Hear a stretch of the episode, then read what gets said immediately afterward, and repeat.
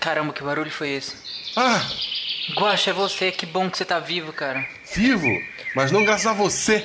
Você correu e me deixou pra trás. Eu e a onça. Eu não tive culpa, eu só corri. Você que é lerdo. Ora seu. Espera, a onça deve ter vindo.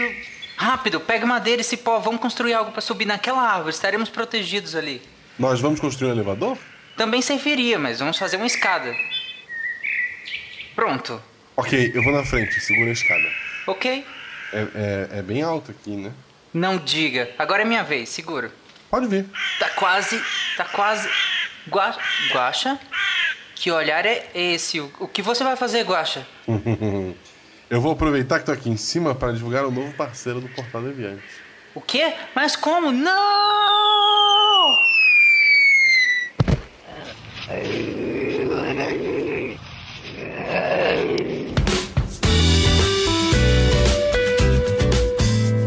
A escada é uma construção que serve para fazer um deslocamento vertical. Nem sempre é assim, mas tem um jeito de facilitar tudo isso. Elevador? Não.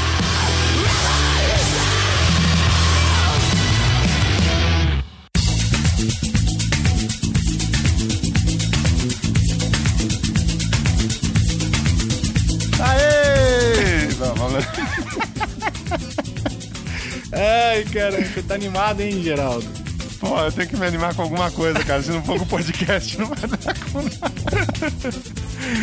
Ah, seja bem-vindo e seja bem-vinda a mais uma edição do Chutando a Escada. A edição histórica do Chutando a Escada. O meu nome é Felipe Mendonça. E eu sou o Geraldo Zaran. Ô, Geraldo, e por que, que você tá tão animado assim, cara? Pô, cara, você não ouviu aí? Ouviu o Marcelo Guaxinim e o Tarek, lá do Portal Deviante. E o que, que o Guaxa e o Tarek estão fazendo aqui no Chutando a Escada, cara?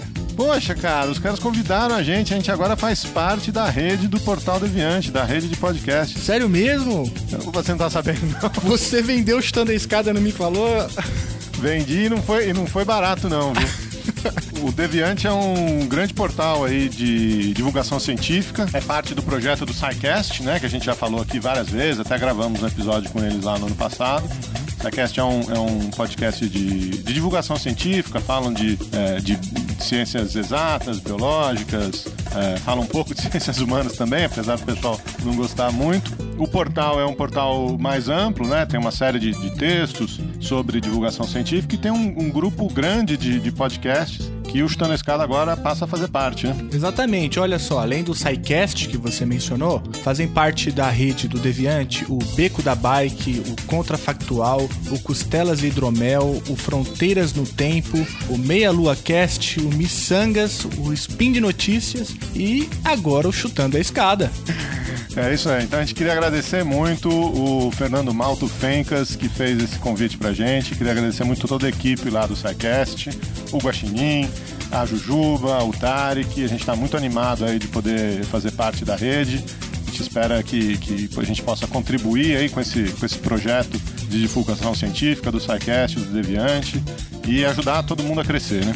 Mas antes de ir pro programa, Geraldo, eu tenho uma pergunta pra te fazer. O que muda pro ouvinte do Chutando a Escada, agora com a entrada do podcast no Deviante? Então, Felipe, não muda nada. Se você tá no nosso feed aí, você pode continuar, vai continuar recebendo os podcasts. É, a gente vai continuar com o nosso site ainda por algum tempo, o chutandoescada.com.br. Temos uma nova casa no portal Deviante, que é o deviante.com.br barra podcast barra chutando a escada. Então você vai achar lá os nossos, os nossos episódios também no, no portal Deviante e no feed do Deviante. O Deviante tem um feed é, com todos esses podcasts que você listou aí, que já ajuda a pessoa a receber tudo de uma vez só. Então a partir de hoje, o, o Chutando a Escada também vai aparecer no feed do portal Deviante. É, te- tiveram um- uns ouvintes bastante ligados, bastante espertos, que pegaram um teste nosso aí no, no, no carnaval, né? Pois é, o pessoal descobriu aí que a gente andou fazendo os testes lá e andaram compartilhando no Twitter. Mas agora é oficial. Nós estamos no feed do Deviante. E você que assina o feed do Chutando a Escada, pode continuar com seu feed aí que vai pingar direitinho toda terça-feira. É isso aí. Queria agradecer de novo o pessoal e vamos continuar falando de política internacional. É isso mesmo. E para inaugurar então a nossa entrada no Deviante, a gente recebe aqui hoje o professor Tássio Frank da ESEMI que fala sobre a Amazônia e, enfim, tudo que implica ali a região em termos de segurança, defesa, fronteiras, imigração e tudo isso, não é?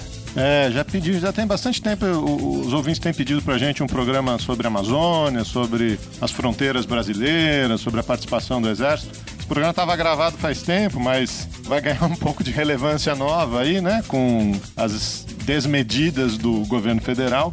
É, mas a gente vai, vai conversar um pouquinho sobre isso. O Tasso fala um pouco sobre a atuação do Exército na, na Amazônia, enfim. E aliás, Geraldo, eu queria aproveitar então aqui e chutar a escada desta última decisão do governo Temer de intervir militarmente no Rio. Já que eu não chutei a escada no programa, então já deixo meu chute aqui. É, com certeza a gente vai falar mais disso nas próximas semanas. É, a comunidade acadêmica tem se mobilizado, uh, muitas críticas aí, a, tanto a ideia quanto a maneira como isso está sendo conduzido, então a gente não vai fugir desse debate, não. Podem aguardar novidades.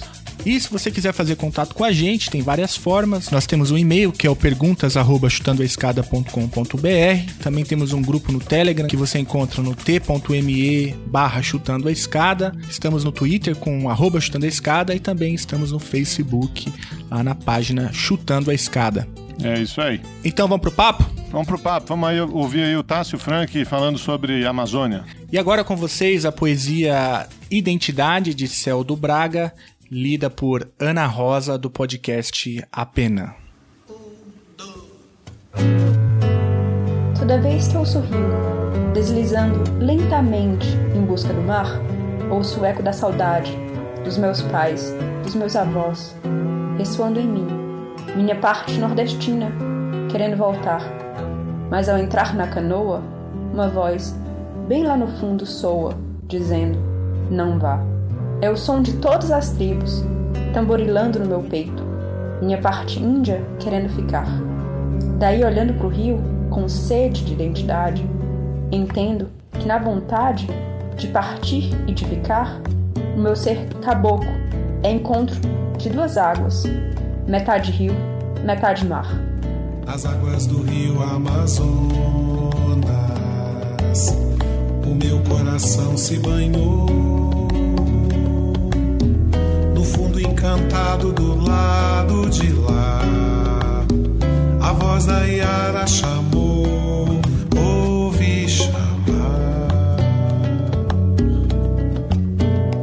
Felipe, hoje a gente está aqui com o Tássio Frank, que é professor do programa de pós-graduação em Ciências Militares da Escola de Comando de Estado-Maior do Exército, a ESEMI, lá no Rio de Janeiro. Tudo bem, Tássio? Tudo bem, tudo bem. E aí, Tássio, obrigado, cara, por ter topado bater esse papo com a gente. O Geraldo falou que você é professor no Rio de Janeiro, mas você tem um braço aqui perto, aqui no Triângulo Mineiro, que eu sei, já, já reconheci pelo sotaque. Isso mesmo, sou mineiro de nascença, nasci na região de Uberaba. Olha só, pertinho. Aí próximo da Federal de Uberlândia, onde você trabalha, região do Triângulo Mineiro. E sim, eu sou professor aqui na Escola de Comando Estado-Maior do, do Exército, aqui no Rio de Janeiro, né? aqui na Praia Vermelha. O, papo é sobre a Amazônia, Tássio. Você contou para mim aí que você já morou lá é, há algum tempo, mas você tem uma trajetória curiosa até, até cair aí na SM, né? Tenho, tenho. Eu tenho uma formação um pouco ortodoxa, né? Geralmente o pessoal da academia, uh, uma boa parte deles faz a graduação, mestrado, doutorado, tudo na mesma área e numa sequência, né? Eu fiz graduação em História em Londrina, no Paraná. Uh, fui fazer mestrado em História na Unesp, em Franca. Mas uhum. depois disso resolvi trabalhar, parei de estudar um pouco, né? Não, não, parou de, não parei de estudar, mas fui trabalhar um pouco na área, fui trabalhar em universidade e acabei indo trabalhar na Universidade Estadual do Amazonas, em Tefé. Tefé é uma cidade que fica um dia e meio de barco para cima de Manaus para ter uma ideia, né? Tem voo, mas voo na época que eu morava lá e ainda hoje era muito caro. Para ter ideia, um trecho de Manaus para ter fé era o mesmo preço do que um trecho de Manaus para São Paulo, Manaus para o Rio de Janeiro. Era muito caro, né? Por ser cidadezinha pequena, né? Fiquei lá três anos. Fiquei depois mais alguns anos dentro da universidade também, ainda ligado à universidade, mas aí em Manaus, já morando em Manaus de modo que eu passei uns 5, 6 anos na região do Amazonas. né, trabalhando na universidade. Nessa época eu resolvi fazer o doutorado. Aí fui fazer o doutorado, mas em vez de fazer um doutorado em história, eu acabei fazendo um doutorado em desenvolvimento sustentável.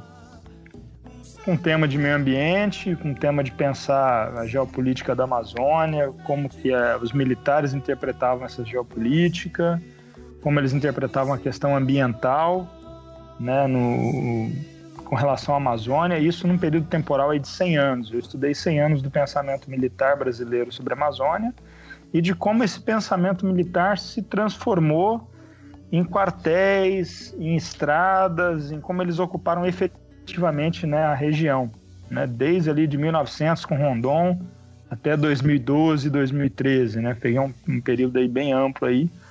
Uh, o doutorado foi na UNB, Uh, e aí eu era um, era um então eu ficava entre Manaus e Brasília, fiquei um período numa ponte aérea aí. Foi muito bom, porque como era em desenvolvimento sustentável, tinha uma área ambiental muito forte no doutorado. Fiz muita disciplina de campo também dentro da, da Amazônia. Uh, passei aí depois disso, terminado o doutorado, um período de trabalhando com consultoria. Trabalhei numa consultoria grande, que prestava serviço para Vale e para outras empresas. Aí também como especialista de Amazônia, foi onde eu viajei muito para outro lado da Amazônia, Pará, Maranhão, Tocantins, né? É, trabalhando com essa consultoria em, na área social, né? Principalmente na área social. E o tempo passou, voltei para a academia, voltei para a universidade e acabei recebendo um convite uh, para um processo seletivo. Vim trabalhar na, na escola de comando né? Isso em 2014.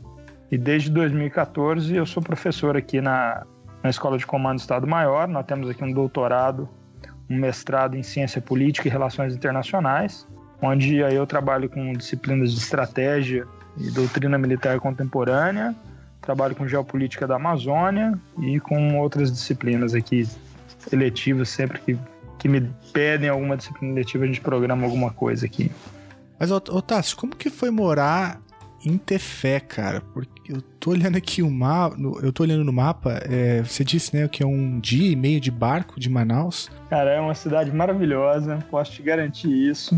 É, vale muito a pena conhecer, embora eu sei que para a maioria dos brasileiros seja bem difícil chegar né, a um lugar como esse.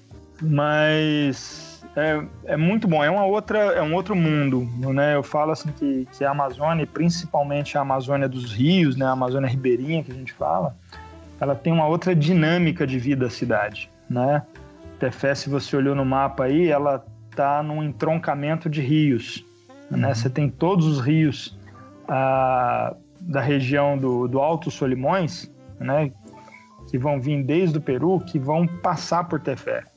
Então acontece o quê? Todos os barcos e mercadorias que sobem de Manaus para adentrar o interior do estado ou que vêm de toda a fronteira para ir para Manaus passam pelo porto de Tefé. Né? Ali é um grande entreposto comercial. E ele é, ele é esse entreposto comercial desde 1700, desde 1600, quando né, o, os portugueses chegam à região. Né? Já quando os espanhóis chegam à região, ela já é um, um entreposto importante. Tanto que a padroeira da cidade é Santa Teresa d'Ávila, que é a santa padroeira de Espanha, né? A Tefé e toda essa área não era Brasil, né? Até 1777 era Espanha, né? Só com o Tratado de São Ildefonso é que isso vai virar Brasil. E, quando, e viver lá, então, é, é, muito, é muito gostoso, é muito diferente com isso. O tempo do barco é muito diferente de um tempo de um carro né? A temporalidade é diferente, você tem que aprender a lidar com isso. Então, os meus alunos iam de barco, vários deles iam de barco, moravam nas cidades, e eu aprendia, se eu queria ir a Fonte Boa, eu queria ir a Aquari, a medir o meu tempo em metade do dia, um dia de barco, meio dia de barco, oito horas de barco, né? E, e, e, não de carro que você vai a cento e tantos por hora numa autopista, igual a gente está acostumado, né? A maioria da população do Brasil aqui com rodovias né, bem estruturadas. Lá não. Lá é tudo realmente. A, a natureza ainda cobra um preço muito, muito alto né, por tudo que você faça lá. Mas é uma cidade maravilhosa.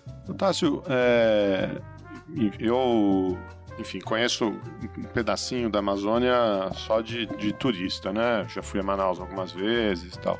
Mas para a maioria da população brasileira, a, a, a, Amazônia como um todo é esse é, é, um, é uma imagem, né? É uma ideia, né? É, da selva, dos recursos naturais, do pulmão do mundo, né? Do, do maior rio do mundo. É um, é um imaginário, né? Faz parte da nossa, é, da nossa nação, do nosso conceito de, de, de identidade nacional como, como um imaginário. É, e aparecem milhões de questões. Milhões, milhões é exagero, mas enfim.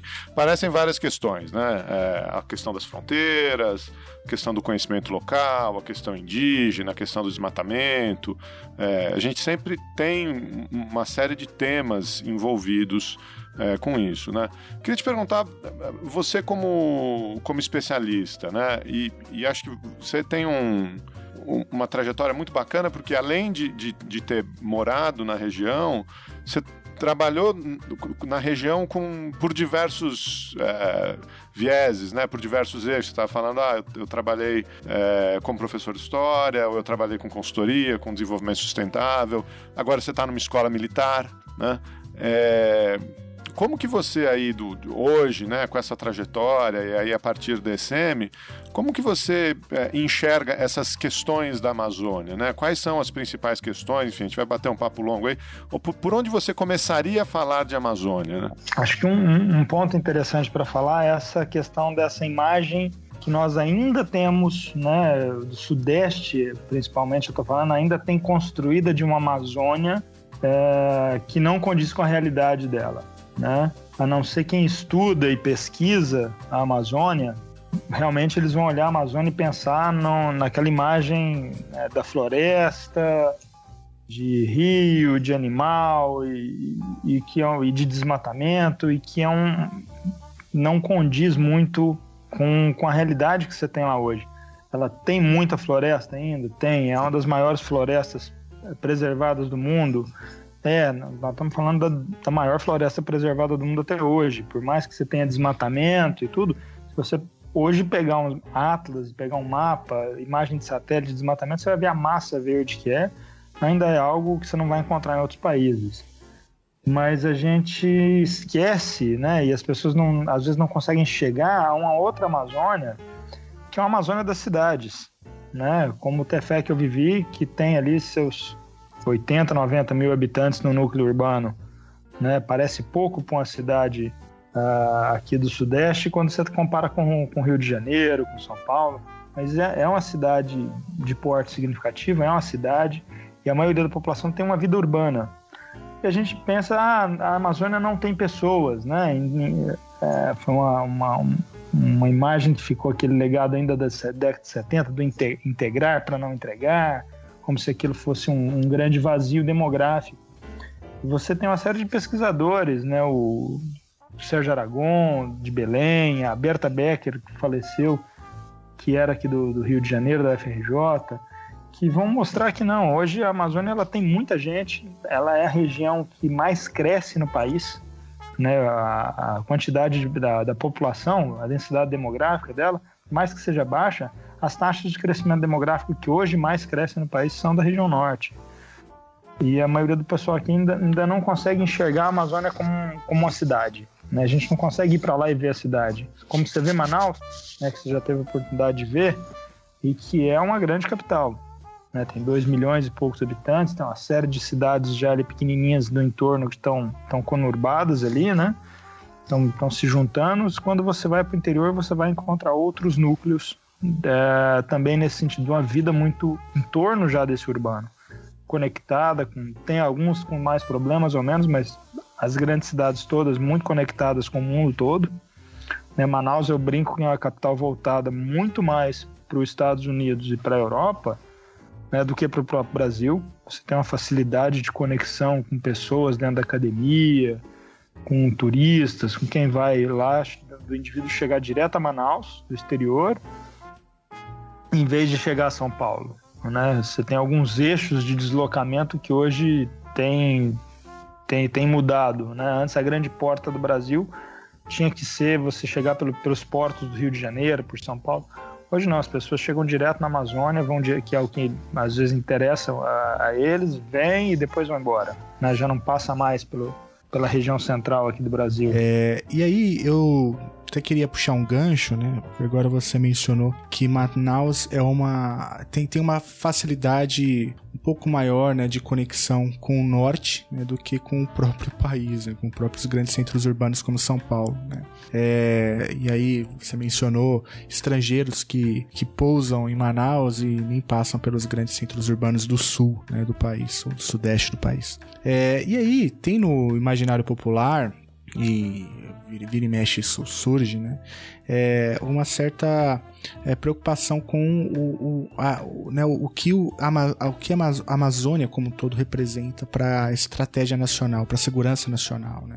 É, e eu mencionei o imaginário popular porque vira e mexe surgem né, ideias de que é, a, a, região ela tem sido tomada por estrangeiros, quer seja por meio de organizações não governamentais, quer seja por meio é, de enfim, grandes empresas que atuam na região. Né? E aí eu queria puxar esse gancho né, do ponto de vista então é, estratégico, né? como que vocês têm olhado a região e, e, de fato ela sofre uma, uma ameaça assim, real? Existe é, uma preocupação, por exemplo, entre os militares brasileiros com a segurança e a defesa do, da, da região? Olha, é, são, acho que são, são. A gente pode partir essa questão em dois pontos, né? Você tem de um ponto de vista da defesa, né? Espe uhum. Especificamente dessa parte militar, uma parte da resposta, e outra você tem uma questão estratégica de desenvolvimento da nação. Né? Enquanto o país, o que, que a Amazônia representa por país e que você tem que estrategicamente defender ou não isso daí, para pensar. Né? Ah, e na hora que você está pensando em país, aí você tem realmente algo importante que se você se a gente parar para pensar e olhar a maior parte das grandes reservas de minério, de ferro, por exemplo, são, estão no Pará. Né? E a grande exportação de minério que a gente já teve de bauxita e tudo sai da Amazônia.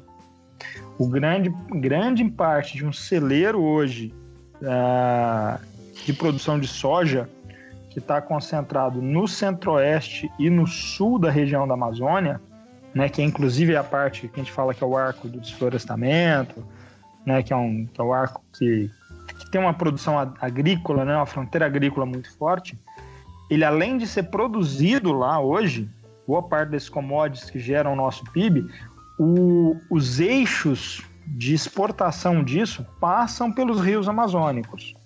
Aquele grande grupo exportador de soja do, do André Maggi, né, que é um, é um, grande produtor de soja situado ali no, na região do Mato Grosso, Rondônia, ele vai usar a, a hidrovia do Rio Madeira para atingir ali é, Itacoatiara, que está para baixo de Manaus, no, no, no, Rio Amazonas, e de Itacoatiara exportar a produção para a Europa, China Estados Unidos.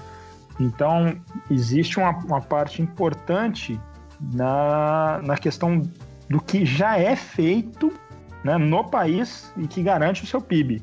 Então, que você já tem que, de alguma forma, proteger aquilo é parte de uma, de uma infraestrutura, vamos falar assim, né, de uma cadeia produtiva estratégica para o país que você tem que tomar conta. A própria a Zona Franca de Manaus, né, que, que é um polo industrial importante ali, isso que já está instalado. E você tem uma parte potencial dessa, desse, dessa parte de desenvolvimento do país, que todo mundo fala muito, que é a questão, por exemplo, da biodiversidade e do potencial que você tem em cima da biodiversidade. Né? Você tem uma série de laboratórios que já trabalham, que já exploram, né, é, ativos da floresta e que vão viver desses ativos. Né? A Natura tem uma série de, de cosméticos, por exemplo, de produtos baseados em, em, em plantas amazônicas. Né? E você tem ainda uma gama de possibilidades que estão sendo estudadas, seja na medicina, seja na, na, área de, de cosméticos ou de construção e outros, que não está totalmente desenvolvida. E se você não tiver, então, uh, se você não assegura que, que você tem acesso àquilo, né, para o pesquisador, para a sociedade brasileira, você, tá, você acaba perdendo um, um pouco esse potencial. Então, aí você tem uma, um, então, uma parte que você tem que defender e tomar cuidado disso, que é por uma questão do país, né? A defesa militar propriamente dita da região é um é uma coisa que hoje eles o exército eu brinco que ele tem um papel na região e quando você mora lá e vive lá você entende isso de uma maneira muito mais fácil.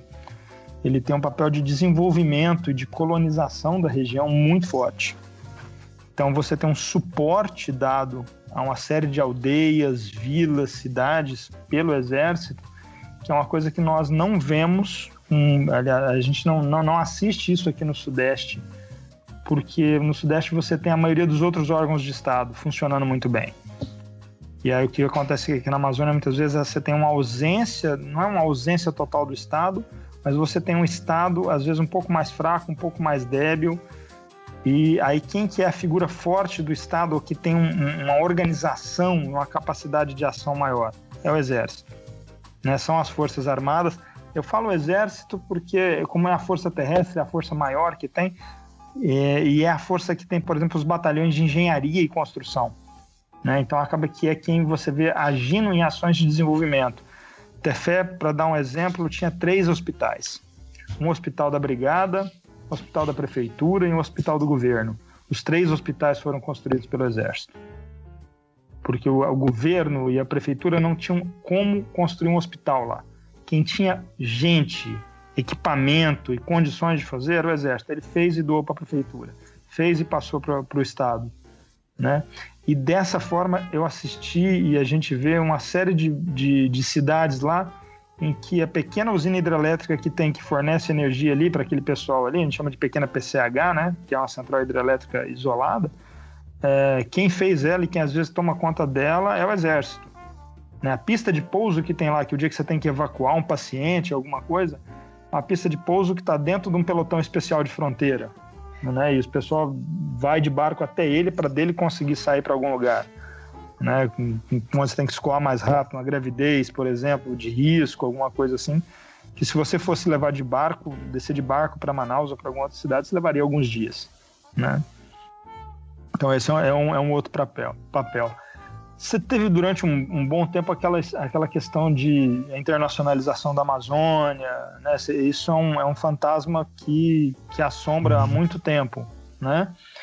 Uh, e, e, e, tem muito de fantasma nisso, principalmente atualmente, mas já houve uma realidade nisso. Né? Se você for pegar no, no período do Império ainda, você tem propostas americanas e de outros, de realmente assim, e relator de, de tentar comprar um pedaço, de, de falar que a navegação devia ser aberta para todos os países.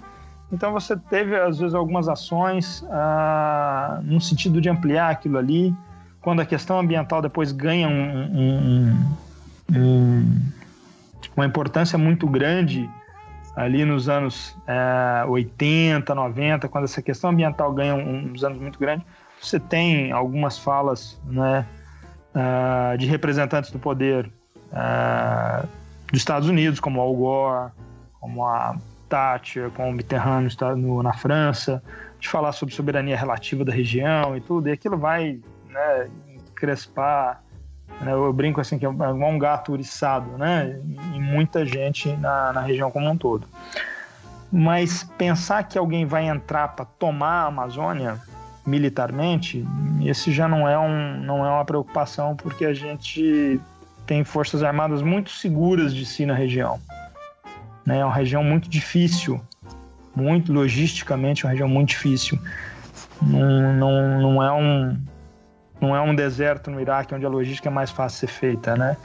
Então, aqui você não vai chegar de avião em qualquer lugar, você não vai saltar em qualquer lugar, você não vai ocupar qualquer lugar. E na hora que você vai falar em, em defesa e logística e tropa de selva, nós temos algumas das melhores do mundo, né? Então eles não vão entrar aqui. vai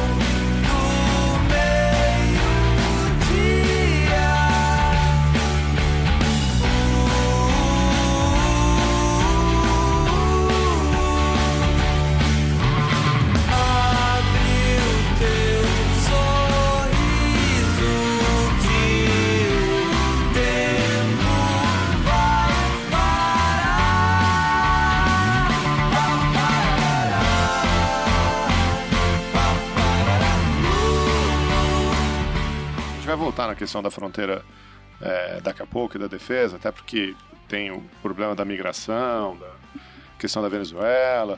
Mas eu, eu queria que você, que você voltasse um pouquinho, se eu, se eu pudesse, você desenvolvesse um pouquinho mais essa coisa da, da biopirataria, do conhecimento local, né, é, da, das empresas explorando o, o, conhecimento local, que você, passou uh, um pouquinho aí nessa última resposta. E, e, eu sei que tem uma série de questões aí envolvidas com, com pesquisa científica, é, o, o, próprio papel das universidades locais e tal. Eu queria que você desenvolvesse um pouquinho mais, esclarecesse isso aí para a gente, se pudesse. Para pensar essa questão, se você olha de uma perspectiva global, nós estamos num mundo né, muito conectado em que as informações, os pesquisadores, os indivíduos, eles circulam, né? Se não fisicamente, virtualmente, fazem parcerias e contatos. E a gente tem que pensar isso para a Amazônia também, né? Ah, em, em, duas escalas. Um, como eu falei, como é uma cidade, é uma, é uma região muito conectada com o mundo, então é normal que os pesquisadores dessa região tenham conexões com o mundo todo. E é, é bom lembrar também que a Amazônia não é Brasil. Né? A Amazônia é um condomínio uh, de oito países, incluindo um território francês, uhum. né, que é a Guiana Francesa. Então, a, a Amazônia é a nossa fronteira com a União Europeia. E é uma coisa que eu costumo falar e lembrar é que às vezes eu, né, algumas visitas que eu fiz à, à região ultimamente, tive a oportunidade de ir na Universidade Autônoma da Colômbia, em Tabatinga, nos laboratórios que eles têm em Tabatinga, né, que são, são laboratórios muito bem montados. Uh, aliás, Deixa eu só fazer uma correção. Eles, os laboratórios são em Letícia. Tabatinga é a cidade brasileira, né? A tríplice fronteira nossa. Tabatinga, Letícia e Santa Rosa, no Peru. Então, nessa universidade na Colômbia, eles têm dois doutorados, quatro mestrados, todos voltados para essa área de, de questões sustentáveis e, e ativos da floresta, né? Pesquisando né, essa área. E como qualquer universidade que precisa de dinheiro e vai buscar parcerias fora, eles têm parcerias com universidades alemãs, eles têm parcerias com outras universidades. E o que, que é o a, complicado disso, né, ou o natural disso? É que quando a gente reclama no Brasil né, e faz uma denúncia que o Japão tenta patentear o cupuaçu, tenta patentear uma planta amazônica, a França tentou patentear um, um, um óleo de algum vegetal para fazer perfume. A gente sempre vai estar tá olhando isso, ah, não pode, ah, não conseguiu, quebrou a patente. Olha, o dia que a Colômbia patentear alguma planta amazônica, algum ativo de planta amazônica, a planta está na Amazônia colombiana. Né? Então, se o Brasil não investir em pesquisa nessa área e deixar os outros países, mesmo vizinhos, passarem na frente, hum, não vai ter como reclamar em lugar nenhum, né? Nós, mas nós temos uma gama boa de laboratórios que, que, pesquisam lá, passam por todas as dificuldades que se passa a fazer pesquisa dentro do Brasil hoje, né, de recorte de recursos, né, pesquisadores que são cooptados aqui e são levados embora por melhores promessas de melhores laboratórios, de melhores salários no exterior. Então é uma potencialidade que ela não está totalmente desenvolvida ainda. A Amazônia é um mundo ainda a se conhecer, a se trabalhar, a se pesquisar e precisa de um pouco mais de, de investimento né, nessa área. Né? Falta, às vezes, uma política de Estado brasileiro, eu percebo isso, de tomar cuidado com a região, de investir certo na região, né? É, a despeito de você ter outras regiões que vão clamar por recurso e pedir coisas também. Mas se a gente quer realmente aproveitar aquela potencialidade, o Estado brasileiro, a federação, tem que realmente pensar né, um, como, uma, como de uma forma diferenciada na região. Já foi feito antes? Já. Se a gente for voltar um pouco na história, na era Vargas, a gente é, e depois, depois nos governos militares, você entendeu que aquela região precisava de um incentivo a mais e você criou uma superintendência de desenvolvimento da Amazônia, você criou uma zona franca de Manaus, você criou mecanismos do Estado para conseguir chegar lá e, e, desenvolver um pouco mais a região e pesquisar um pouco mais dentro daquela região, né? Uh, que foi e que tem acho que todas as iniciativas, produtos, por um lado, bem, bem promissores. Né? A gente não teria uma Amazônia mais conectada e mais integrada que a gente tem hoje se não fosse um projeto uma Zona Franca de Manaus, por exemplo.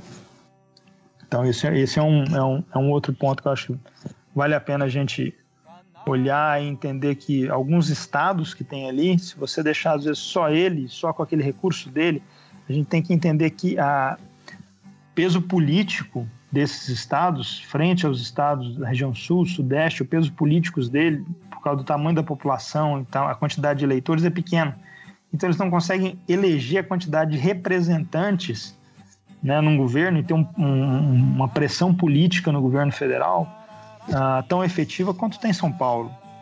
E aí São Paulo morde a maioria dos recursos, consegue os melhores editais, só que o que a gente precisa desenvolver e garantir, onde pode sair algo a mais ainda, não está mais em São Paulo. Né? A gente já esgotou bastante a capacidade que a gente tem aqui na região sudeste. E, e aí falta, uma, ao meu ver, né, uma política de governo federal de olhar com mais carinho né, com mais atenção como você fazer política para desenvolver essas regiões que precisam um pouco mais, né? Esse relato que você dá da, da região, que já apareceu desde a primeira do seu primeiro comentário, né? É, é isso que a gente não tem, né, Tássio? É isso que uhum. Que um, um, uma análise de jornal ou um, um, outro analista é, é a gente comentou isso aquele dia, né? O, o, é o cara que está comentando a Amazônia sentado de São Paulo, sentado do Rio de Janeiro, enfim, que não, não tem esse conhecimento da, da sociedade local, dos dilemas, né, da, do local, né? É, você, você sentar para falar da Amazônia, sentado né, no, no, no, Rio de Janeiro, sentado em São Paulo, se você nunca foi para a região, não conhece, não, não, não viveu na pele alguma das coisas lá, realmente é, é complicado, né? Uh, existe, por exemplo, uma crítica muito grande uh, ao período desenvolvimentista, onde você né, abriu muita rodovia na região. E aí eu estou falando desde JK para cá. Né, a Belém Brasília é a primeira grande rodovia que o JK abre. E de lá para cá, então, você abre uma série de rodovias e o pessoal fala: ah, não pode rodovia porque vai desmatar, isso e aquilo. Aí eu falo, mas você já perguntou para um manauara se ele gosta de não poder sair de carro do estado dele e descer para o sudeste? Porque ele não pode. É, aqui no sudeste, de maneira geral, sul, sudeste, uma parte do centro-oeste, é muito fácil esse deslocamento do indivíduo para todo lugar. Ele pega o carro dele, ele pega a moto, ele pega a bicicleta, se ele quiser, e ele vai para onde ele quiser. Ah, várias das cidades ali dentro da Amazônia, ele não vai ter essa chance. Se você está em Manaus e quer vir para o Sudeste, você tem que vir de avião, né? Porque se você, ou então você tem que pegar um barco e descer de barco para Belém, para Belém você pegar um carro e conseguir chegar de pela por rodovia aqui, porque as rodovias não funcionam, né? A BR a 319 ela simplesmente não chega, né? Ela, a, até Manaus. Né? Ela é intransitável durante o período de chuvas. E aí, se você pergunta para um manauara, né, para alguém ali de Manaus, muitos deles adorariam poder pegar o carro e vir passar as férias aqui, mas não podem. Né? Simplesmente não, não podem. E é uma coisa que às vezes as pessoas daqui não têm essa noção, né? que lá você não se comunica, não tem uma rede, por exemplo, de estradas como você tem aqui. Você tem uma rede de rios, mas essa rede de rios não atinge todo lugar e outra, você não atinge o Sudeste. Então a integração nossa com a Amazônia, ela não é 100% ainda. Né? Ela não está completamente feita. A rede de estradas lá é muito mais precária do que a rede de estradas que nós, que nós temos aqui, por exemplo. E isso incomoda às vezes o cara de lá, que gostaria de conseguir se, ter uma mobilidade um pouco maior. Quando você mora lá e, e, e sente isso na pele, você fala, opa, né, é interessante preservar, é interessante ver quais são as alternativas de mobilidade que você tem. Mas é interessante você ouvir a população local e ver o que, ela quer também. Né? O, que, que, o que, que eles demandam daquilo também. Né? Porque aí, aí vai mais uma vez para você quebrar aquele, aquela imagem né, construída de que lá é o índio na aldeia. Né? Não é o índio na aldeia. Né? É alguém querendo viajar, conhecer o mundo e rodar como qualquer outra pessoa.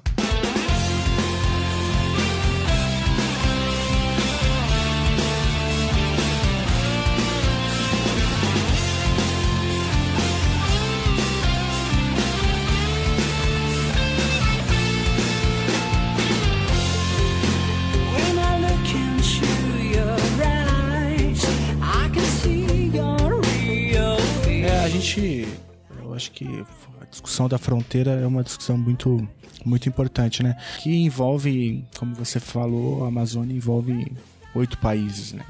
É, mais especificamente o caso brasileiro, você mencionou é, da rede universitária que se estabeleceu ali e dos laboratórios de, pesquisa que estão presentes ali. Né? Tem gente muito capacitada trabalhando, mas ainda esses laboratórios carecem de, um, de uma política de Estado mais vigorosa, né? até para a gente poder aproveitar as riquezas naturais é, da região de modo a contribuir com o desenvolvimento da própria região. Né? E aí eu me surgiu essa dúvida, né? Você foi professor universitário em Tefé, como também em Manaus, né? Depois, se não me engano, se eu entendi bem. É, e aí eu queria, antes a gente passar para a discussão das fronteiras, é, fazer essa pergunta, né? Que, que é bem tem muito interesse particular nisso, né? Como que, como que é ser professor universitário no Amazonas? Porque você sente uma carência muito grande, é, a estrutura das universidades, elas elas são precárias, como em boa parte do país. É, você também já mencionou que a temporalidade é diferente, né? É, então não dá para pensar a universidade da região com a mesma temporalidade que uma universidade no Sudeste. Mas em termos de estrutura e de pesquisa e de patentes, é, como, que, como que a coisa anda por lá? Então, como, como, como é ser professor lá, né? Uh, aí eu vou falar um pouquinho da Estadual do Amazonas e, e da Federal do Amazonas, que eu tenho muito, muitos amigos ali dentro. É, e você tem uma coisa que é você ser professor na capital ou em alguma grande cidade, mesmo Boa Vista, por exemplo, Manaus, mas também Boa Vista, onde você conta uma rede mais estruturada, né, bem mais estruturada, e você tem os campos no interior, né, como eu trabalhei é, em Tefé, e você vai ter em Vila Bittencourt, Novo Airão, você vai ter uma série de campos no interior. A UEA tinha uma proposta muito interessante, que era estadual, que era levar a universidade até o interior, que depois a UFAM também a, a, veio com a mesma proposta de levar a universidade até o interior e abrir campos no, no interior do estado. É, e aí esses campos, alguns são, são maiores, são melhores estruturados, alguns são, são um pouco menores, com, com poucos cursos, né? Então isso varia um pouco. Ah, e aí nesses campos às vezes do interior é que você tem uma série de laboratórios, mas ainda são uh, quando eu saí de lá ainda não, não, não, são os melhores laboratórios que se poderia ter. Né? Não se comparam aos laboratórios que a gente tem aqui. Aí voltando, não é? Você tem um bom profissional, você tem gente, você tem até o pessoal querendo fazer as coisas, mas às vezes a logística é complicada de chegar um reagente químico, né? Você chegar lá, fazer a licitação, conseguir comprar, conseguir mandar, chegar isso lá dentro do prazo de validade. Tem, tem alguns reagentes que eu conversava com os amigos meus que eram da, da química, da biologia, que ele fala que eles precisavam de reagentes que tinham prazo de validade. Aí na hora que ele conseguia chegar lá o reagente, ele já estava assim quase para vencer o reagente. Ele tinha que ter, correr com pesquisa, fazer tudo de uma vez. Às vezes, então são algumas dificuldades aí que que eu vi o pessoal enfrentando. É, é muito bom dar aula lá. Né? É muito bom fazer pesquisa lá. Você percebe que você está fazendo uma diferença. É, isso era uma coisa que eu tinha muito comigo lá e é, é, é gratificante. Eu, eu, eu, via meus alunos, eu trabalhava com eles, você vê que é um pessoal assim que tinha uma dedicação né, muito grande. Eu sentia nos meus alunos assim, uma vontade de, de, de, de, estudar e de fazer muito grande, que entendiam que era uma oportunidade muito grande, ainda mais quando era uma, uma universidade né, no interior, lá, lá em Tefé. A vontade deles de, de realmente aproveitar aquilo era, era muito bom. Então essa, essa parte é para a parte de dar aula, né, de ministrar aula, de ser professor dessa, dessa carreira nossa, é, faz muito bem. Faz muito bem a gente conseguir dar aula lá. Com todas as dificuldades que, vo, que você tem né, na, na relação à região. É, eu tinha, às vezes, energia elétrica quatro horas por dia na universidade, TFE. E a gente tinha curso cedo à tarde e à noite. Então aí você imagina o que é você trabalhar na universidade que tem energia durante quatro horas, oito horas no dia somente. Né? E a culpa não era da, da universidade, é simplesmente que Tefé está isolada, está isolada da rede né, de distribuição de energia e funcionava com termoelétrica a cidade. Chegava na seca, os barcos que abasteciam de diesel as termoelétricas não chegavam, a cidade inteira sofria racionamento. Nossa. E mesmo assim, e mesmo com racionamento desse, meus alunos estavam sempre lá, motivados, alegres. olha, ah, não tem como mexer em computador e fazer isso, fazer aquilo, não tem importância. Ah, vamos fazer outra coisa, vamos, vamos ler livro, ah, prova, a gente teve dia lá que a gente sabia que ia ter racionamento. ah, vamos todo mundo trazer lampião e a gente faz prova com vela e lampião aqui, tudo bem. Então, não parava, né? E qual curso, Tássio, você ministrou? Eu trabalhei no curso de História, uhum. fui, cheguei, fui coordenador do curso de História, fui professor do curso de História, trabalhei no curso de Geografia também lá, com aula sobre ensino, né? Mais a parte de ensino. Foram os dois cursos que eu, que eu atuei lá, principalmente História. Graduação em História. E, e, uma última pergunta, assim, curiosidade. É, a, especificamente sobre o curso de História, é, a grade curricular é, era adaptada para a região ou, ou, você percebia uma imposição externa, assim, de uma grade curricular do curso?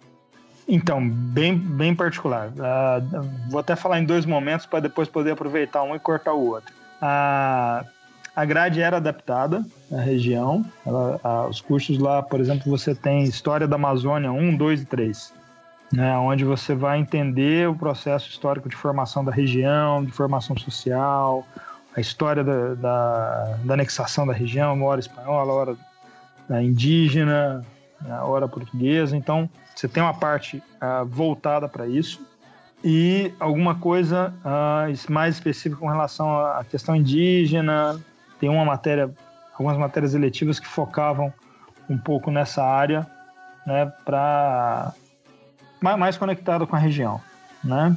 O, isso a regra geral, eu já estou longe lá da estadual há alguns anos, eu não sei se já mudaram alguma coisa no, no, no, no currículo, né? Se, se, se mexeram alguma coisa. Mas você tinha sim alguma coisa feita mais, mais adaptada. Tinha algumas imposições, tinha algumas coisas que a gente via que não, não eram não cabiam muito bem, como às vezes vinha do MEC, aí você tinha que deixar lá uma, uma, uma carga horária de história medieval, né?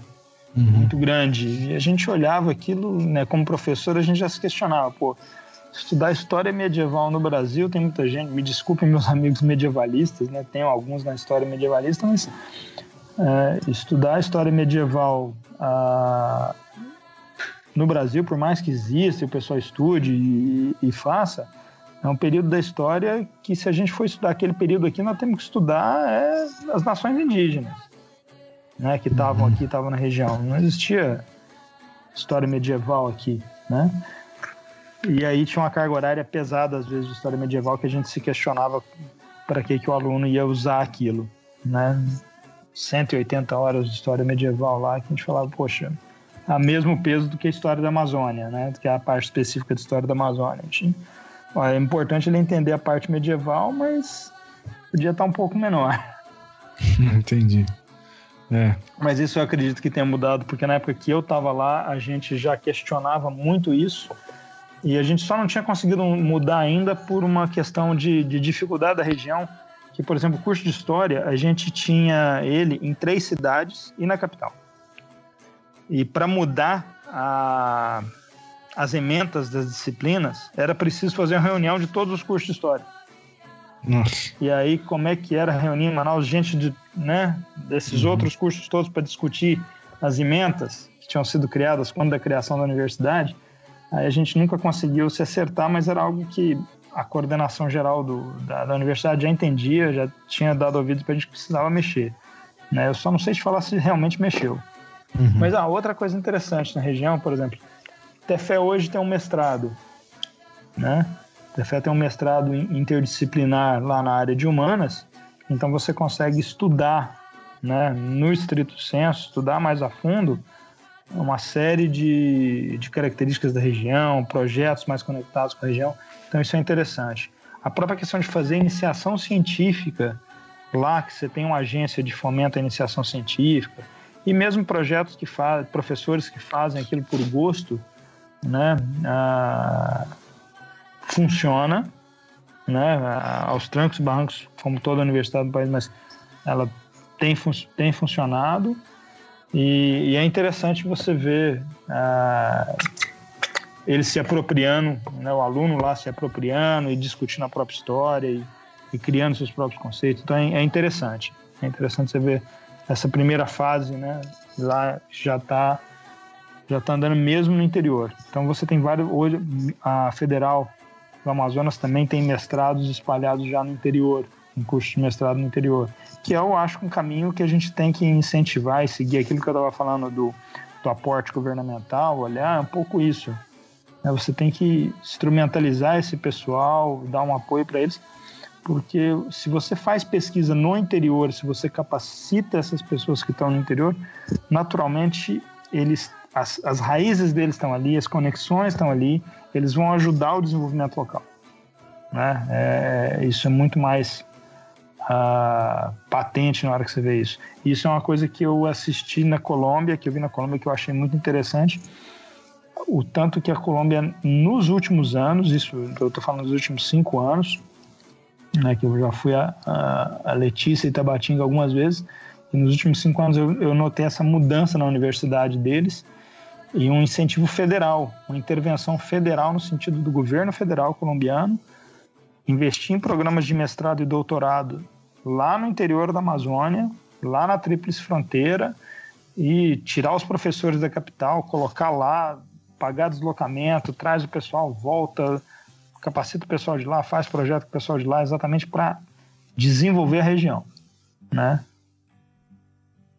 Isso é uma coisa que a gente precisava de um pouquinho mais de, de atenção, não só lá das universidades lá, que elas dão atenção para isso e tentam fazer isso, mas igual eu falei, é nesse ponto que eu acho que precisava de um governo federal olhar com um pouco mais de carinho as iniciativas que já estão andando ali na região, né? Então, tá, você, você mencionou aí no, numa, numa resposta anterior que é, invasão territorial não é exatamente a preocupação do, do governo brasileiro hoje, do exército, das forças armadas, né?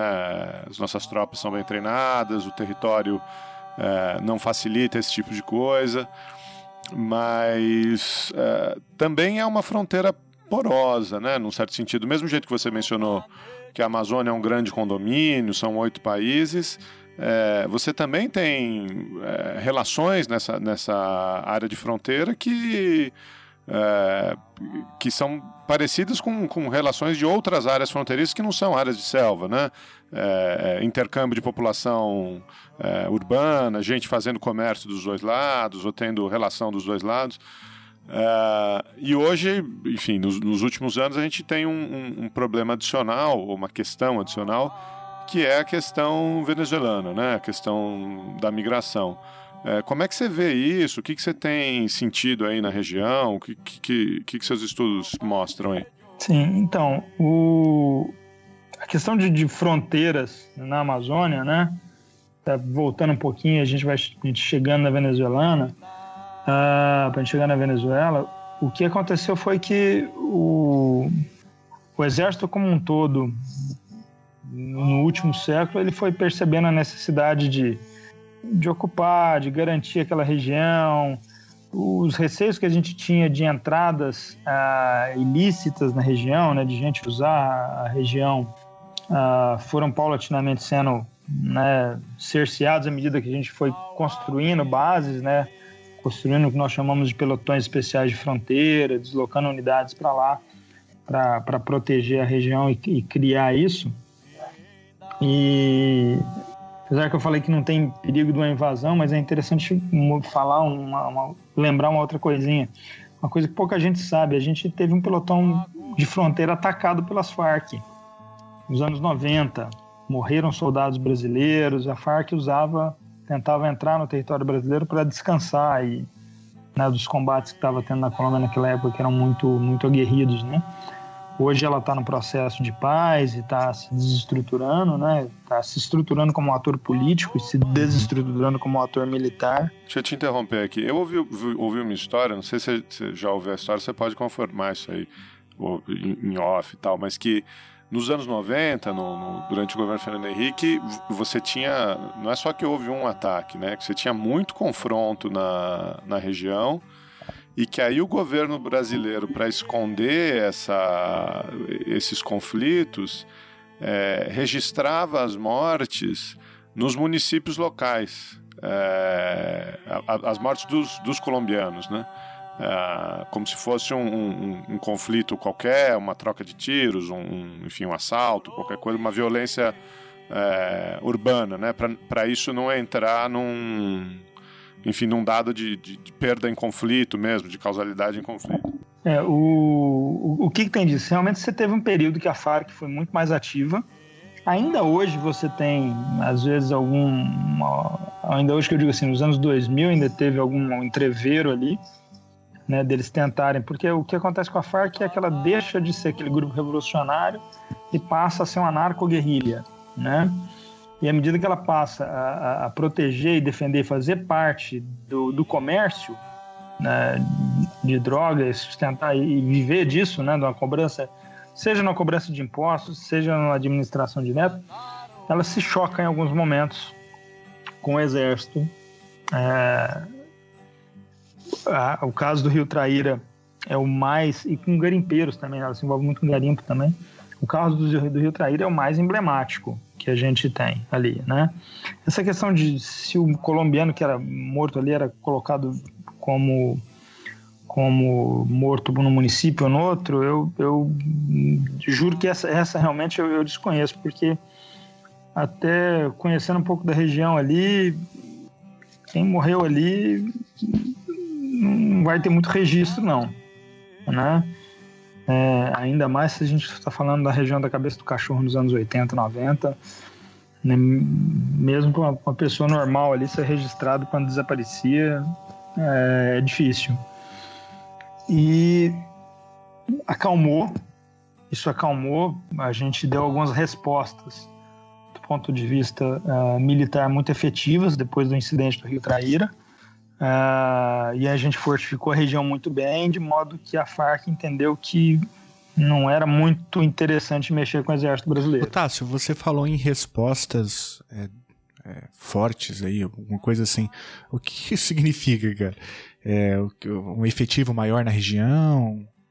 É, significa que em vez de você colocar um, um, pelotão especial de fronteira pequenininho, um destacamento, eles atacaram na verdade um destacamento de fronteira, né?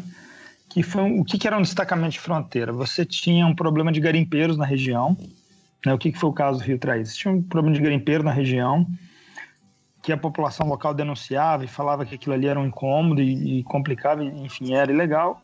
Você criou um destacamento que era um grupo de 20 e poucos soldados. E você mandou esse grupo de 20 e poucos soldados para uma região do entroncamento de rio, que eles colocados ali, eles conseguiam fazer um, um, um controle né, daquelas pessoas e daquele ilícito que passava por ali. E isso incomodou muito, né? E foram atacados por uma coluna de mais de 100 guerrilheiros da FARC. Tenta 100 guerrilheiros, ou seja, um número muito mais elevado. E eles estavam, como assim, você não imaginava que isso aconteceria, eles estavam armados com o que é o armamento de, um, de, um, de uma pequena fração. Né? Eles estavam armados com fuzis, uma metralhadora e tal, mas não, não, não era um, um, um, grupo mais fortemente armado. Os soldados feridos no ataque. Só ontem eles chegaram a Tabatinga, 300 quilômetros de Vila Bittencourt, onde fica o destacamento atingido pela guerrilha. O ataque foi na terça-feira, na hora do almoço, mas o Comando Militar da Amazônia só tomou conhecimento do incidente na sexta, quando houve a troca da guarda. O destacamento de fronteira foi atacado pelas Forças Armadas Revolucionárias da Colômbia, o mais antigo movimento guerrilheiro colombiano. Os 17 soldados brasileiros foram surpreendidos numa emboscada. Ficaram sem armas, munição e os rádios de comunicação. Foi uma ação surpresa. Nós estávamos ali na posição, de repente avançaram, efetivo grande, não tiveram nem condições de reagir. Fomos cercados e, e, e metralhados por não se limitar a quantidade de, de, de, de guerrilheiros, mas sabemos que tinha mulheres e sabemos também que na hora do nosso almoço, no qual atiraram a, a revelia, e quem estivesse de pé ou estivesse em movimento, quer dizer, foi alvejado. Depois disso, você criou pelotões especiais de fronteira, com um volume de tropas maiores né, na região, com aeroporto para poder dar ter assistência, porque esse pelotão de fronteira, esse destacamento que atacaram, para ter uma ideia, ele ficava a um deslocamento de dois dias de barco, de voadeira. Então, você qualquer coisa que acontecesse com aqueles homens, como aconteceu, você só ia conseguir levar alguma coisa lá, né, chegar dois dias depois, né, por barco. Que foi exatamente o que aconteceu. Eles acabaram perdendo, é, tendo rádio avariado na época e, por sorte, estava vindo uma outra patrulha brasileira e acabou prestando socorro e ajudando. Então, hoje você não tem mais isso. Né? Hoje você tem pelotões com aeroporto, com a pista de pouso do lado, você já tem um, um, uma capacidade militar efetiva maior desses grupos, né? que de modo que você desencorajou né, a, a Farc de querer, de querer entrar na região.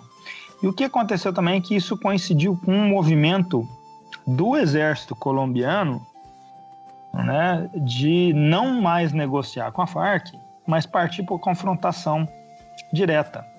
E aí o exército colombiano começou a bater muito em cima da, da Farc, a ponto de a gente assistir depois ela é, entrando para a mesa de negociações, né? E culminando hoje com, com os acordos de paz. Mas isso aí depois desse período dos anos 2000 que a Colômbia começou uma caçada à Farc que foi realmente ela foi matando todos os grandes líderes dela em ações militares e aí se, se, se desmobilizou. Então eles entenderam que era opa melhor não mexer com, com, com, com gente grande, né?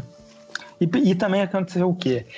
Ah, você tem a Farc querendo um apoio brasileiro no sentido de tentar, como a gente teve o quando você tem o governo Lula, o governo Dilma, você tem eles tentando ser reconhecido e ter um, um certo apoio aqui dentro, né? Ah, e aí para isso ele não podia estar tá fazendo incursão dentro da nossa fronteira. Então você tinha uma outra, uma outra questão política que se desenhou também na época. Então isso foi uma, uma mudança, vamos colocar assim, numa geopolítica e de intenções ali do grupo você tinha e dos países que estavam na, na, naquele entorno ali. É, você levou para a partir de 90, o incidente do Rio Traíra é em 91. Em 93 você cria uma brigada Interfé, que é uma grande unidade, com 1.800 homens, né? Então você começou a estruturar, um, um, um, a transferir também, né? Um, volume de militares para a Amazônia como um todo a partir dos anos 90 muito maior. Né? A gente começou, a Amazônia entrou realmente no, nos documentos de defesa como área prioritária e isso forçou os militares, né? conseguiu dar para eles né, mecanismo de tirar muitas tropas que estavam ainda na fronteira do sul e levar essas tropas para a Amazônia. Né? A brigada de Tefé saiu de Santo Ângelo, no Rio Grande do Sul, né? porque acabou o nosso problema com a Argentina. A Argentina não era mais o nosso inimigo em potencial, né? Do, do, que era o da Guerra Fria. E aí, o que, era o grande problema de defesa agora? A Amazônia. Então, e aí, nesse mudança desse pensamento, né? e dessa geopolítica, você tem um incidente do Traíra. E tudo isso levou então eles, opa, vamos para a Amazônia. E aí você reforçou muito, reforçou bem a área. E reforçou o outro lado, né? Que é interessante é isso, assim, porque que eu falo que é, você reforçou aquele lado que eu falei deles de ir, mas ir como? Só com a força militar? Não, ir construindo escola, ir construindo hospital, ir, ir uma, uma, uma, um entendimento já que eles já tinham adquirido de que é preciso ter a população do seu lado, é preciso ajudar a desenvolver a região, né? Então, com isso já você mina a base do que poderia ter tido de entrada de FARC aqui, de uso daquela região. Você minou essa base à medida que você chegou primeiro e, entre aspas, cooptou primeiro aquela população. Né? Você conseguiu fornecer para ela o que o outro lado não, não conseguiria fornecer.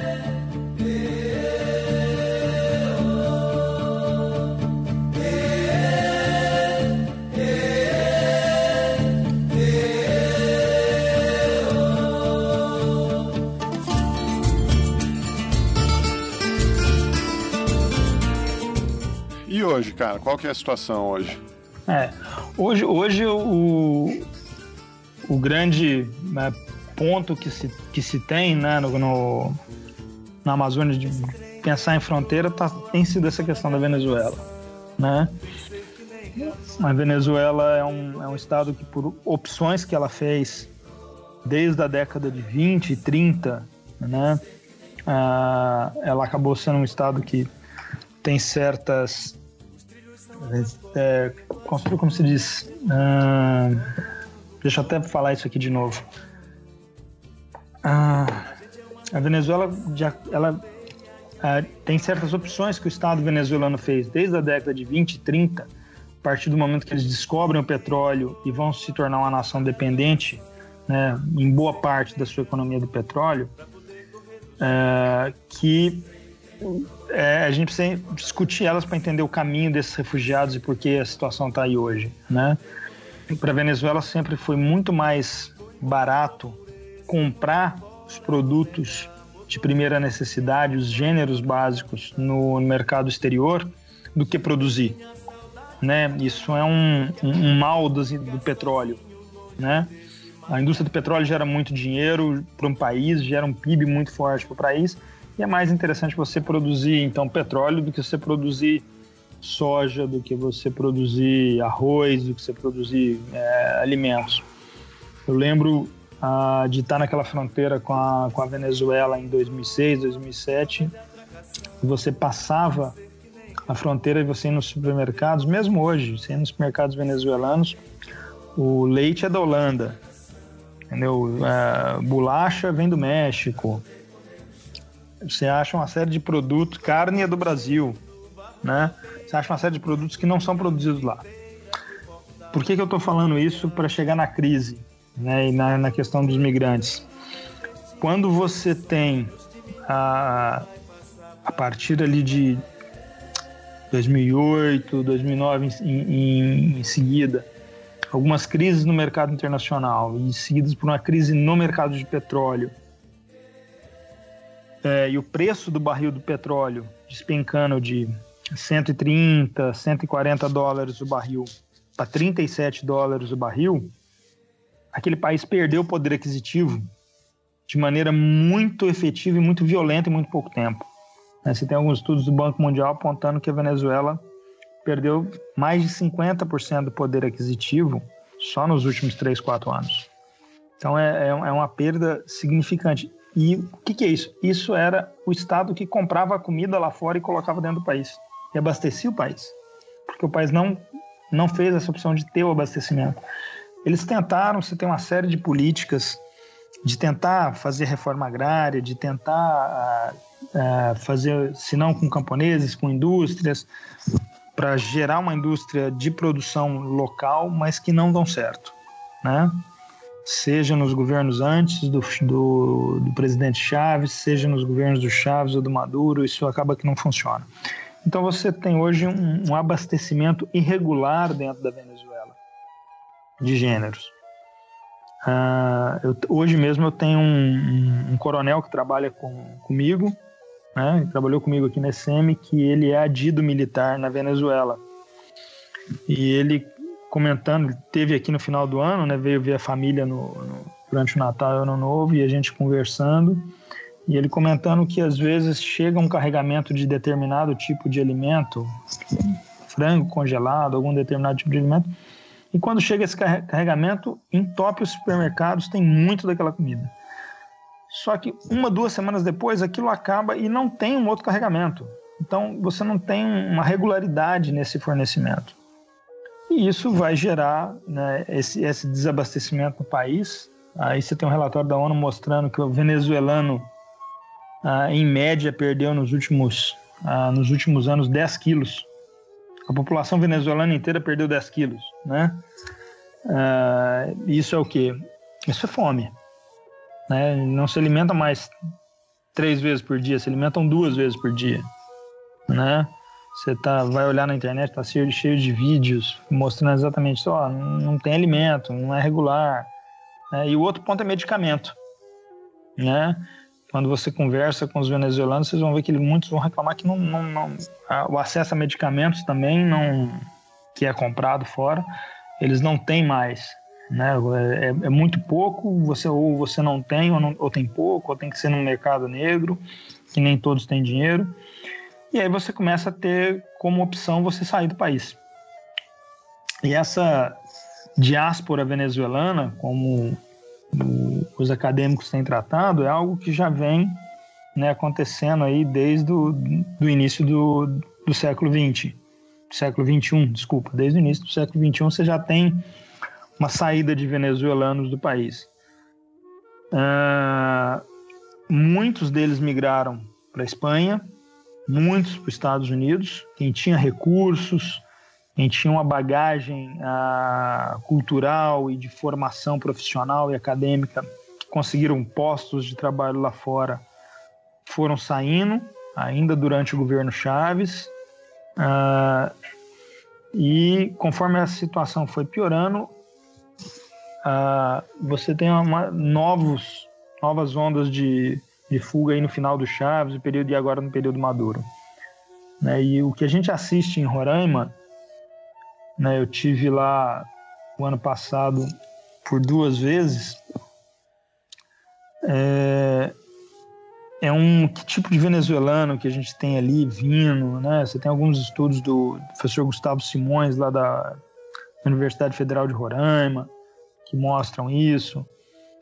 Você tem um venezuelano às vezes jovem e que não é de uma classe média baixa ali, que tem algum recurso ainda e está tentando né, escapar para uma qualidade de vida melhor, Muitos estão passando pelo Brasil, usam o Brasil de um trampolim para chegar ao Chile, para chegar à Argentina para trabalhar, para chegar ao Sudeste aqui também.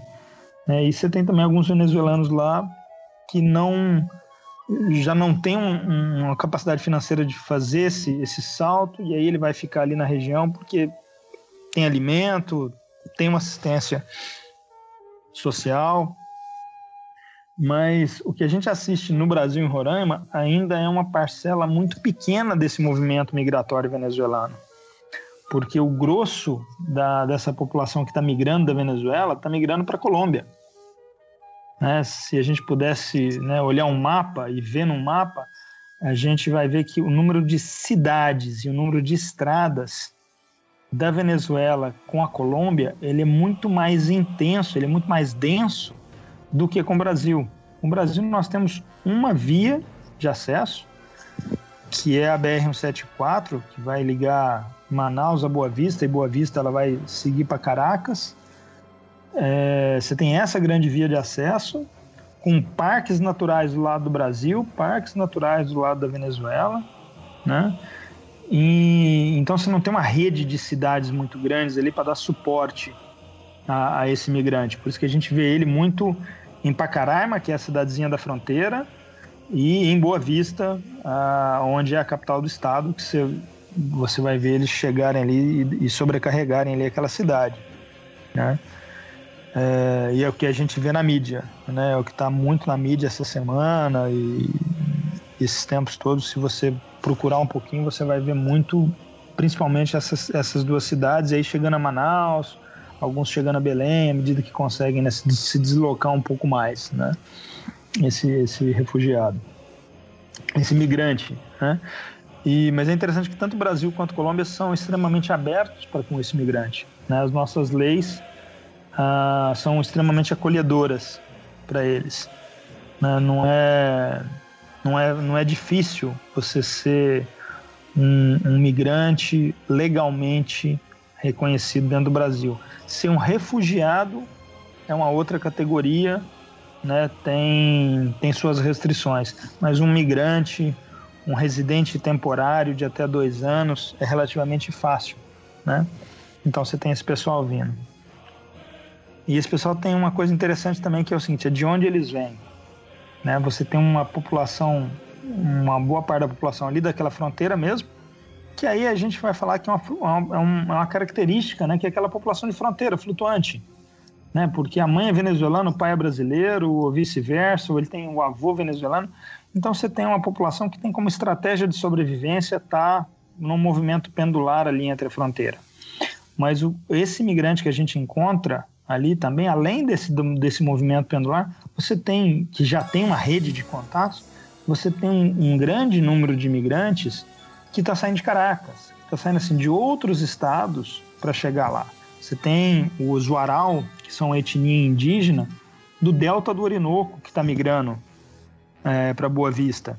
Então é muito longe, não tem conexões com aquela fronteira. Estão né? vindo de, de muito longe. E esse ele é um pouco mais deslocado do que aquele migrante que está naquele movimento pendular, que já está inserido numa rede de parentesco e de trabalho ali, que já não não não está numa situação, vamos colocar, de vulnerabilidade, né? Como esse indígena que vem lá do delta do Orinoco, ou como alguém que vem lá da região do, do Caribe para cá e não tem não conhece ninguém, né? Tá tentando realmente a sorte do zero. E que tipo de, de dilemas tem colocado para a população brasileira, né? É, seja em Boa Vista, o, o Estado está conseguindo responder, não está? Então, o, o dilema que, que, se coloca ali, alguns dos impactos que você tem, os principais, o principal, eu acho, assim, o fundamental é na saúde, né? Porque são, são Boa Vista é uma cidade com seus 300 mil habitantes, né? Então ela tem um, um, um sistema de saúde dimensionado para 300 mil habitantes. Se você recebe 30 mil refugiados num período de um ano, dois anos, você aumentou 10% a cidade. A taxa de crescimento da população jamais chegaria a isso. Então, o próprio planejamento estatal para ampliação de leitos, a quantidade de médicos, não dá conta de cobrir. E aí você tem um, um, um déficit né, nessa, nessa área um impacto muito forte. Tanto que já em 2016, em dezembro de 2016, uh, o governo de Roraima decretou situação de calamidade pública em saúde, né? Você já teve comitivas do Ministério da Saúde uh, indo para Boa Vista fazer avaliações e fazer descontingenciamento de verbas específicas né, e adicionais para o Estado e para o município, no sentido de tentar conter e tentar atender essa demanda né, que, que você gera na região e que a região não estava, um, o, o, Estado como um todo não estava preparado para suportar aquilo. Né? E aí vai também, aí voltamos a pensar um pouco da característica e das dimensões da região nesse ponto. Se a gente, igual eu falei, se é, são 30 mil numa cidade de 300, é um impacto enorme. Se fosse isso em São Paulo, estaria diluído. Né? Você não sentiria. Aquilo não seria um problema. Numa cidade proporcionalmente menor, aí sim é um problema. Esse é o problema lá. Nós estamos falando de um estado ainda com uma densidade populacional um pouco menor, com um número total de habitantes menor e a infraestrutura de saúde, de educação, de segurança menor. E mesmo de possibilidade de vagas, de absorver esse indivíduo em empregos ali formais. Né? E esse indivíduo, sem ter emprego, ele vai fazer o quê? Que é o que às vezes a gente vai ver imagens aí do pessoal pedindo ensinaleiro, de mendicância. Uh, você teve denúncia né, de, de, de exploração sexual, de exploração de criança como pedinte, você tem um trabalho enorme uh, feito lá pelas assistências sociais, uh, tanto de Boa Vista quanto do Amazonas, de, de tentar preservar as crianças, de tentar não deixar isso acontecer, de tentar criar uh, mecanismos para inserção dessas pessoas no mercado de trabalho. Mas o mercado de trabalho de uma cidade de 300 mil habitantes, ele, naturalmente ele é limitado pelo tamanho da cidade né? E aí não, você não consegue absorver isso tudo. Então isso, isso aí é um, é, um, é um problema que, que merece, merece atenção.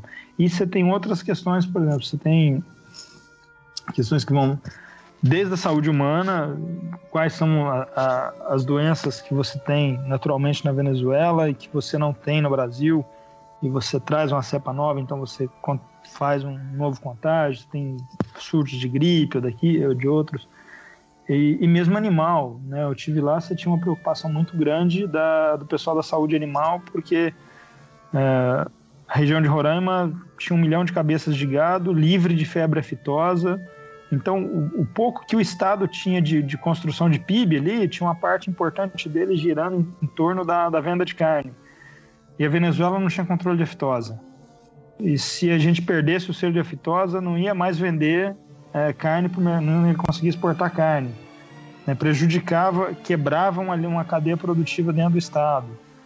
Então, é, tem mais coisas do que somente a, a, a, essa tragédia humana. Você tem uma, algumas outras cadeias produtivas e coisas no entorno daquilo ali, né, que, que, que são importantes pra, para o Estado, né? E que a gente às vezes daqui não consegue ver.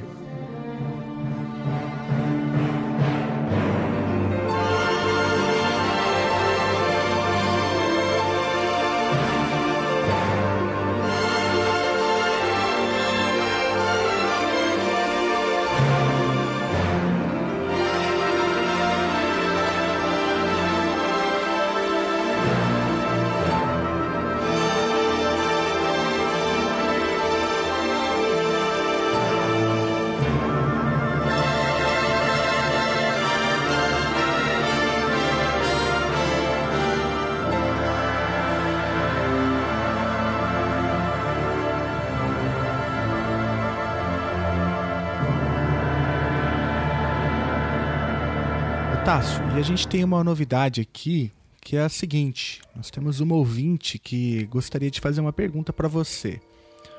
O nome dela é Renata Batista e ela diz o seguinte: Eu sempre quis saber o que se pensa de Belo Monte e das demais usinas hidrelétricas no Rio Madeira e outros rios da Amazônia.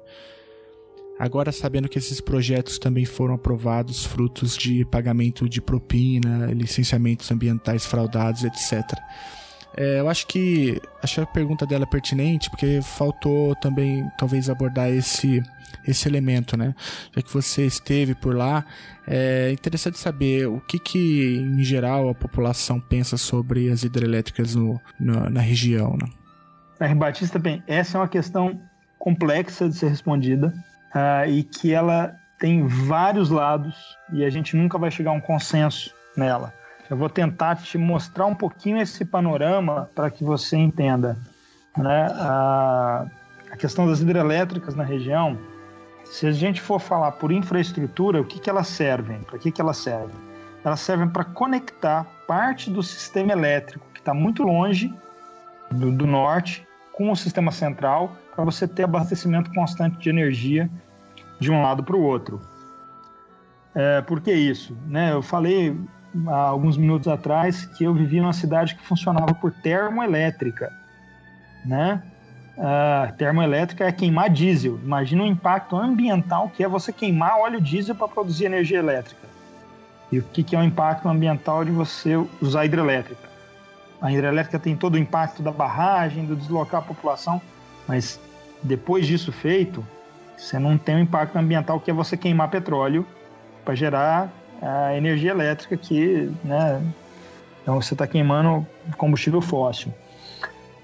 E uma outra questão é o seguinte, como eu falei, né, eu tinha quatro horas de energia e não tinha mais. Então, à medida que você tem uma hidrelétrica e tem conexão, aquilo ali não vai acontecer mais a falta de energia elétrica.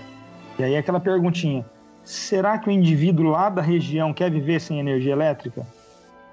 Eu acho que não. Né? Será que o cara do interior do Pará, de Manaus, ele quer ficar sem energia elétrica? Não. Como que você ficaria vivendo sem energia elétrica 24 horas por dia? Você tendo ali 12 horas de energia elétrica por dia, em alguns meses do ano, não tendo assim, um fornecimento constante, não ia ficar confortável. Então, é bom pensar nisso na hora de pensar na população. Um outro ponto estrutural é o seguinte: a gente sabe que energia elétrica, energia de modo geral, é essencial para o desenvolvimento. Né? Sem, sem energia você não tem indústria funcionando, sem indústria você não tem emprego. E aí tem uma, uma questão que Manaus já ilustrou isso muito, e você encontra estudos mostrando isso. O Manaus você criou alguns, você criou hidrelétrica de, de Balbina, abastecer Manaus, foi um desastre ambiental na época, onde foi criado o lago, falou-se muito, mas que era uma hidrelétrica para abastecer, e ela abastece, né? ah, o polo industrial de Manaus. O que, que o polo industrial de Manaus tem a ver com preservação?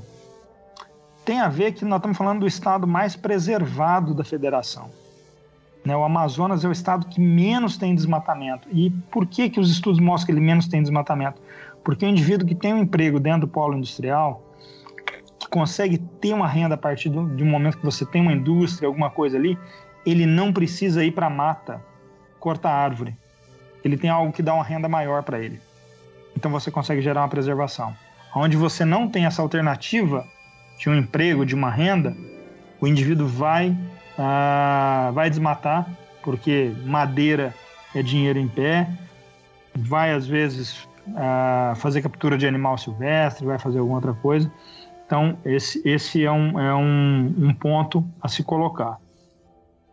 Né? Então, o, a hidrelétrica, como se a gente pensar a hidrelétrica para aquela população local, ela é uma tragédia, não é? Porque você vai ser deslocado da sua casa, você vai ser tirado daquela região que você estava e vai perder x% do, da, da área que vai ser alagada. Hoje a gente ainda tem ainda mais isso pensando se foi com propina, se não foi, que escândalo que foi daqui ou dali né, que poderia ter sido feito diferente. Uh, mas na hora que você pensa no país e na região, na grande região como um todo, você vê que ela é um ganho para uma, uma grande região. Ela é uma tragédia para uma população local, mas ela é um ganho para uma grande região.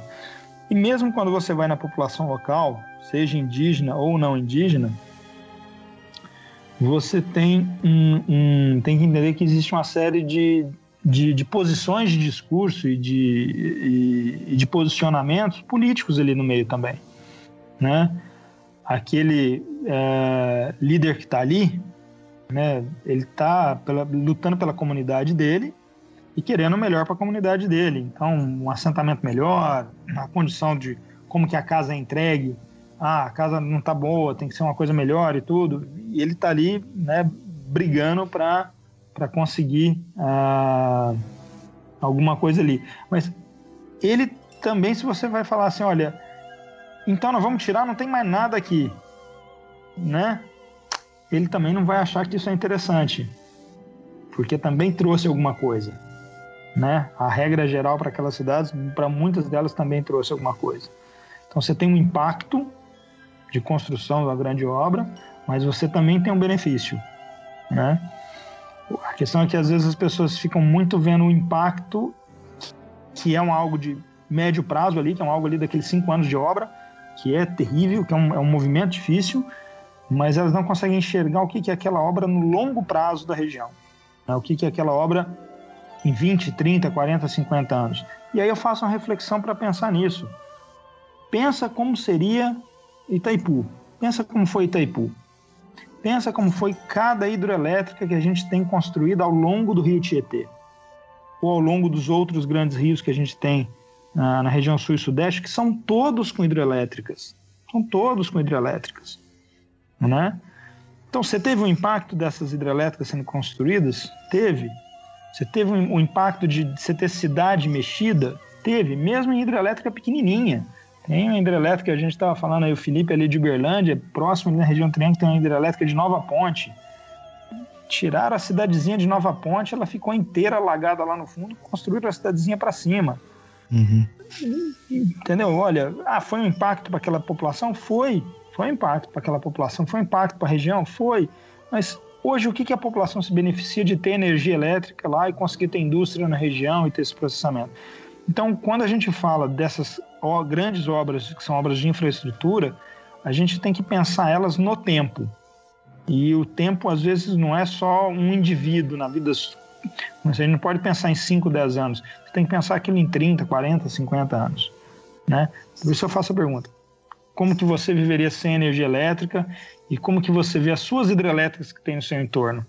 As populações superaram o processo e se acomodaram, né? e hoje tem um, tem um benefício daquilo, ou não? A gente está só colhendo uh, passivos de Itaipu até hoje? Eu acho que não. Obrigado aí, Tasso, pela, pela resposta. Um, você mencionou o professor Gustavo Simões agora há pouco. Gustavo Simões é, é ouvinte aqui do Chutando a Escada e está lá no, no nosso grupo do Telegram também. Ele compartilhou esse estudo que você mencionou aí, que é um, uma pesquisa de opinião né, com, com a população local. Ele compartilhou com a gente lá faz um faz umas semanas. Estamos para chamar ele para gravar aqui, para gravar uma conversa com a gente.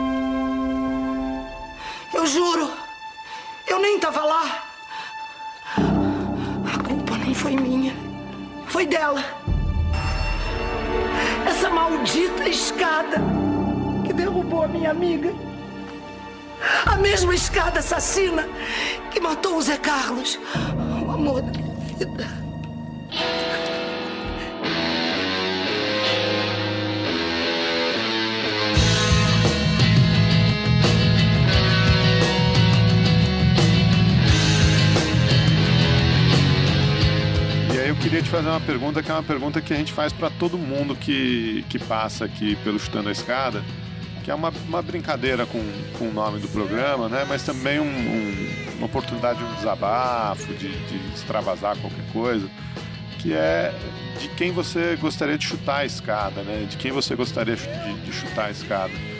Dá uma bronca de alguém? De quem que eu chutaria a escada? Rapaz, olha, tem que pensar, viu? Olha, eu, eu acho que eu, eu, eu, chutaria a escada dessa, dessa visão estereotipada que a gente tem da Amazônia é, eu chutaria a escada em, em todo mundo que viaja para os Estados Unidos e para a Europa antes de viajar para Manaus. Né? Eu chutaria bastante escada dessas pessoas que conhecem mais Miami e os parques da Disney do que o seu próprio país. Acho que desse pessoal eu chutaria a escada e daria um puxão de orelha de uh, vamos conhecer a Amazônia, vamos conhecer o país. Eu acho que vale muito a pena a gente conhecer um pouco mais né, do nosso próprio país, antes de sair dele. É, olha, se, se fosse pôr em números de quanta gente se acertou agora, cara, talvez tenha sido o maior chute de escada dos, dos quase 40 episódios do, do programa aqui.